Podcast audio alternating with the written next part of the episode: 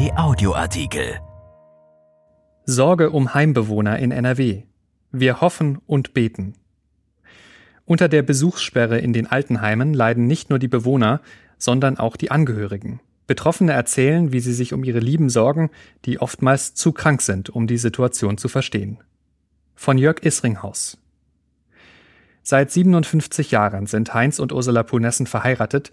Mehr als zwei Jahre lebt sie im Altenheim, derzeit im Seniorenzentrum Krefeld. Zweimal täglich besuchte Heinz Punessen seine Frau vor Corona. Darauf nun zu verzichten, fällt mir extrem schwer, sagt der 78-Jährige. Fast unser ganzes Leben waren wir 24 Stunden am Tag zusammen.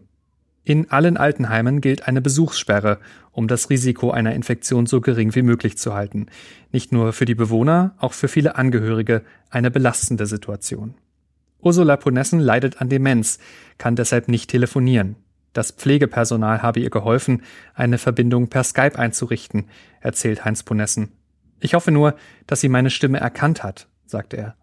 Für ihn sei die Situation extrem belastend, obwohl seine Frau alles habe, was sie brauche und sich die Pflegerinnen intensiv kümmern würden. Trotzdem habe ich Angst, dass mich meine Frau nach vier Wochen gar nicht mehr erkennt, sagt er. Auch Dorothee Welters Vater Joachim Breuer ist an Demenz erkrankt. Vor rund zehn Tagen hat die 33-Jährige ihren Vater zum letzten Mal gesehen. Da stand der 75-Jährige in der Caritas Hausgemeinschaft Benediktus in Düsseldorf am Fenster und hat ihr und seinen Enkeln gewunken. Das war ein sehr schöner Moment, erzählt sie. Seitdem hofft sie, dass er vom Coronavirus verschont wird. Demenzkranke begreifen oft nicht, welcher Bedrohung sie ausgesetzt sind und dass die Kontaktsperre ihnen zugutekommen soll. Mein Vater scheint aber verstanden zu haben, dass es ein gefährliches Virus gibt und wir deshalb nicht zu ihm dürfen, erzählt Welter. Das hätte ihr das Pflegepersonal berichtet. Selbst kann sie nicht mit ihrem Vater sprechen, denn der ist extrem schwerhörig. Telefonieren funktioniere deshalb nicht. Stattdessen basteln ihm die Enkel etwas und Welter will ihrem Papa dessen Lieblingskekse vorbeibringen. Natürlich nur an die Pforte, von dort transportiert sie das Pflegepersonal weiter. Genauso verfährt auch Jennifer Kannen-Gießen. Sie hat ihrer Großmutter Erika Nato Plätzchen gebacken und im Friederike Fliedner Haus in Kamp Lindfort an der Pforte abgegeben. Die 78-jährige NATO lebt dort in einem Zimmer im dritten Stock und darf die Etage nicht verlassen. Stattdessen wird nun häufig telefoniert. Natürlich hätte ich meine Oma gerne mal bei mir, sagt Kannengießen. Vor der Viruskrise wären sie mal zusammen ins Kino gegangen oder hätten eine Einkaufstour gemacht. Das fällt nun weg. Meine Angst ist, dass das Virus einen Weg in das Altenheim findet, sagt die 30-Jährige.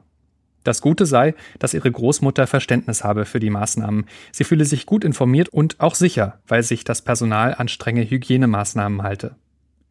Gleich beide Eltern von Beate Eickhoff leben in einem Altenheim in Monschau. Weil die 58-Jährige selbst krank war, hat sie die beiden zum letzten Mal vor Karneval gesehen. Ich telefoniere alle paar Tage mit meiner Mutter, denn mein Vater versteht die Situation nicht, sagt sie. Sich nicht vor Ort vergewissern zu können, wie es ihren Eltern gehe, falle ihr schwer. Immerhin hat sich die Familie zum 87. Geburtstag ihres Vaters vor dem Altenheim versammelt und Lieder gesungen. Ein Überraschungsständchen gab es auch zum 93. Geburtstag von Claire Rosen, erzählt deren Tochter Ingrid Rosenholz. Die Familie hatte sich in gebührendem Abstand vor der Terrasse des Seniorenzentrums Krefeld aufgebaut, und als die Mutter unter einem Vorwand hinausgeschoben wurde, schmetterte die Familie los. Ein toller Moment, sagt Ingrid Rosenholz. Meine Mutter hat sich riesig gefreut. Fast jeden Tag telefoniere sie mit ihr, und das Verständnis für die Situation sei auch da. Es fehlt mir aber, dass ich sie nicht in den Arm nehmen kann, sagt sie. Und meine größte Sorge ist, dass ihr etwas passiert. Silke Nachtwey, Leiterin der Abteilung Pflege und Betreuung im Seniorenzentrum Krefeld, versucht das mit allen Mitteln zu verhindern, ohne dabei das Zwischenmenschliche aus dem Blick zu verlieren.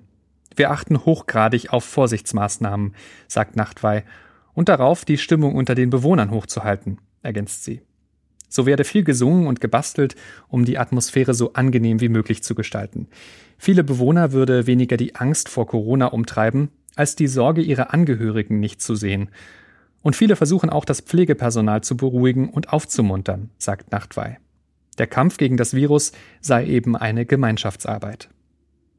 Wie lange die schwierige Situation noch anhält, vermag niemand zu sagen. Viele Menschen beunruhigt das, auch Dorothee Welter. Denn ob ihr Vater nächste Woche noch weiß, warum er das Haus nicht verlassen und keine Besucher empfangen darf, ist ungewiss. Das sei von seiner Tagesform abhängig. Vor allem aber hat sie Angst, dass es ihm schlechter gehen könnte und er ins Krankenhaus muss, ohne seine Kinder als Unterstützung. Welter sagt, wir hoffen und beten, dass das nicht passiert. Erschienen in der Rheinischen Post vom 9. April 2020 und bei RP Online. RP Audioartikel. Ein Angebot von RP Plus.